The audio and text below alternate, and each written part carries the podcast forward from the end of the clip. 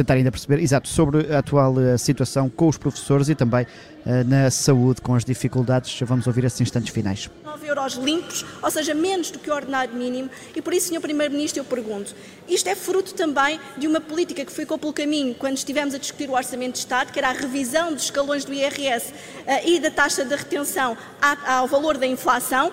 O PS, na altura, não esteve disponível para rever os escalões do IRS. A lei Travão impede-nos de fazer isso, a não ser que traga a esta Assembleia da República isso mesmo. E, portanto, eu pergunto-lhe se está ou não disponível para trazer à Assembleia da República esta revisão, a par de outras medidas absolutamente essenciais, como é o caso do cabaz dos bens essenciais. A vizinha Espanha já desceu o IVA dos bens essenciais. Na Alemanha, o Ministro da Agricultura propôs agora mesmo a descida do IVA das frutas e legumes. Os portugueses precisam de soluções, Sr. Primeiro-Ministro, eu pergunto para quando respostas à altura daquilo que os portugueses precisam. IVA dos bens alimentares senhor. é um assunto que virá também ao Parlamento na sexta-feira, embora o Governo já tenha afastado para já essa possibilidade. Vamos ouvir o Primeiro-Ministro. Ministro da Real, lá ver o seguinte, cada vez que uma pessoa... Eu, primeiro vou começar por uma coisa que é impopular dizer, mas que tenho a responsabilidade de dizer.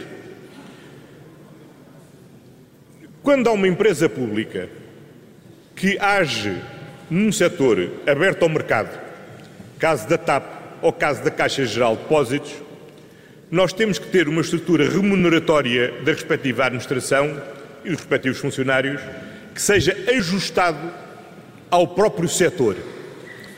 E portanto, e portanto, nós não podemos ter uma companhia que tem capitais públicos, concorre num mercado em identidade de condições que as, outro, as outras companhias e não temos uma administração remunerada nessa matéria. Já tivemos esse debate quando foi da constituição da administração da Caixa Geral de Depósitos.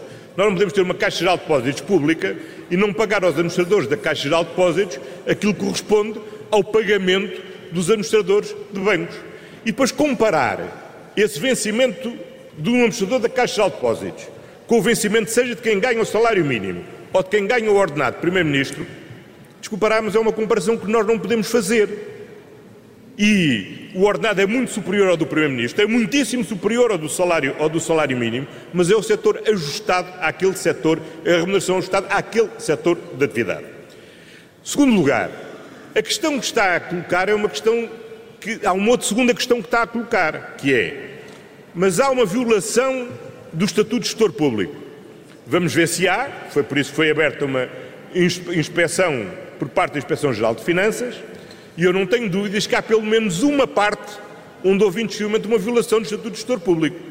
Foi quando a senhora engenheira foi nomeada para a nave e não procedeu à reposição de parte da indenização que tinha recebido, admitindo que a indenização a recebeu legalmente. Mas a segunda parte não tenho dúvidas. É evidente que tinha devia ter devolvido. Agora, cada vez que há uma violação da lei, nós não temos que alterar essa lei. O que nós temos que fazer é dar as condições para quem aplica a lei, aplique a lei. Porque senão nós estamos sempre a abrir uma discussão a propósito de casos sem depois mexer na lei quando é devido mexer. Eu, por acaso, outro dia estive a folhear a Constituição a propósito deste debate sobre quando é que um membro do governo deve ou não deve sair do governo, se é suspeito, se é arguído, se é acusado, qual é a circunstância. E depois lembrei-me que a Constituição se calhar dizia alguma coisa sobre isso. Eu fui ver e diz. E depois fui verificar nos vários projetos de revisão constitucional que foram apresentados se alguém propôs alguma alteração ao que diz a Constituição. E o que eu verifiquei é que não só a Constituição diz, como ninguém propôs nenhuma revisão a esse artigo da Constituição. E, e quando lerem o artigo, e quando lerem o artigo, vão ficar muito surpreendidos com o debate público que tem existido a propósito dessa matéria. Muito obrigado, senhor. Muito obrigado. António Costa, aqui a dar eh, a resposta à Inês Souza Real eh, sobre um, ehm, as, eh, as questões polémicas com as nomeações de membros do governo. Encaminhamos da reta final desta primeira ronda.